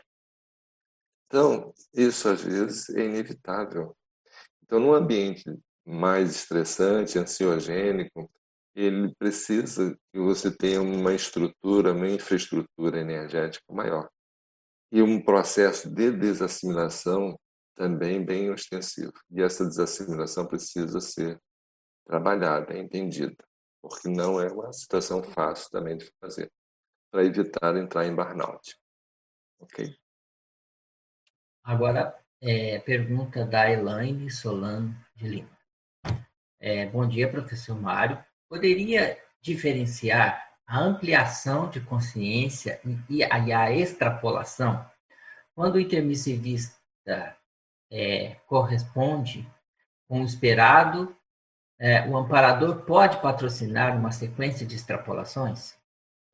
O que é uma extrapolação? É algo que é, supera a sua competência. Ou seja, você vai ter um, um fenômeno, uma extrapolação parapsíquica, por exemplo. Você vai ter, uma, vai ter uma, um fenômeno parapsíquico que vai além da sua capacidade. Mas o que, que significa? Significa que se você se empenhar em chegar naquele nível, você chega. Então, os amparadores te dão uma colher de chá, dizendo assim, olha, você tem condições de chegar nesse nível. Então, aquele nível seria o próximo, o próximo passo que você deveria dar atenção para chegar a essa condição. Então, a extrapolação é exatamente isso. Então, por que, que os amparadores dão as extrapolações? Exatamente pelo gabarito que você tem. Ou seja, eles olham o seu gabarito e dizem, vamos dar, um, vamos dar um, uma colher de chá de aonde ele pode chegar. Vamos mostrar para ele, vamos mostrar um caminho que ele pode seguir. Então, toda extrapolação é um, um, vamos assim dizer, um caminho que você precisa se dedicar para chegar àquela condição. Então, isso, extrapolação é isso. Estado alterado de consciência, ou expansão da consciência. Expansão da consciência todos nós podemos fazer, porque é nós sairmos dessa, desse condicionamento físico. Isso não é extrapolação, isso é estado alterado de consciência, ou seja, você se permite fazer ligeira descoincidência dos, dos veículos a ponto de não estar submetido ou tão submetido ao restringimento físico. Isso é muito importante. Então, você vai trabalhar as suas energias de tal modo que você é desconhecido e com isso você comece a trabalhar com o seu paracérebro, ou seja, de vez de estar distrito somente ao cérebro físico, você começa a adentrar no seu paracérebro e na sua aula memória, nas suas parapercepções.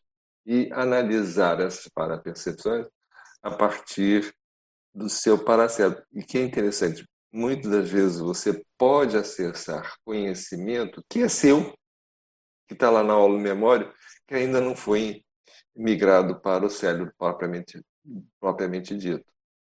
E esse tipo de experiência é muito comum, por exemplo, em experiências de quase morte, quando a pessoa sai do corpo, acessa a sua aula de memória e parece que ficou muito mais inteligente e voltou e conseguiu migrar todas aquelas informações para o cérebro.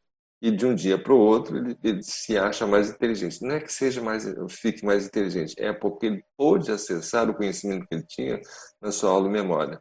Então, o estado alterado de consciência permite você acessar um conhecimento que está ali latente, está ali inconsciente na sua aula memória. Então, há uma sensação de que você de uma hora para outra acessou um conhecimento que você não tinha. Não, você tinha esse conhecimento. Você está ali.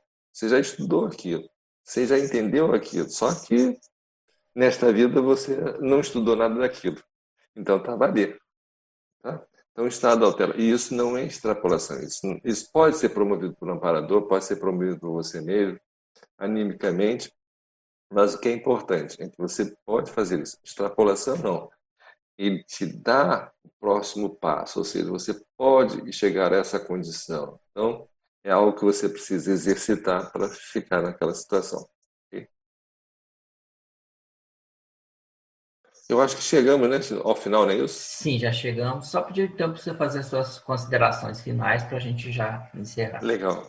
Bom, primeiro que eu Obrigado por terem convidado, né, na marca. Né? Obrigado pela, pelo convite, foi muito bacana o trabalho aqui.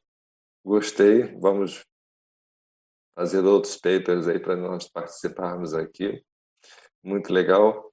Agradecer a participação de todos. Olha, eu convido a todos a, a trabalharem com parapsiquismo. É uma grande oportunidade é um grande exercício e olha, quem sai ganhando somos nós mesmos, porque quem assiste aprende mais. Pensem nisso. Para assistir, você precisa se capacitar. Para assistir, você precisa entender o outro. E ao entender o outro, você se entende também. Aproveitem essa oportunidade que nós estamos tendo nessa vida, que não falta informação, não falta pessoas para se trocar experiências. E até uma próxima oportunidade. Obrigado. Agradecemos ao professor Mário Oliveira é, pela sua apresentação. Agradecemos a todos que fizeram perguntas e participaram. É, e o, o tema do nosso próximo epicentrismo vai ser extrapolacionismo parapsíquico em grupo professor Alexander Steiner. Tá? Então, mais uma vez, muito obrigado a todos e até Valeu. a próxima semana.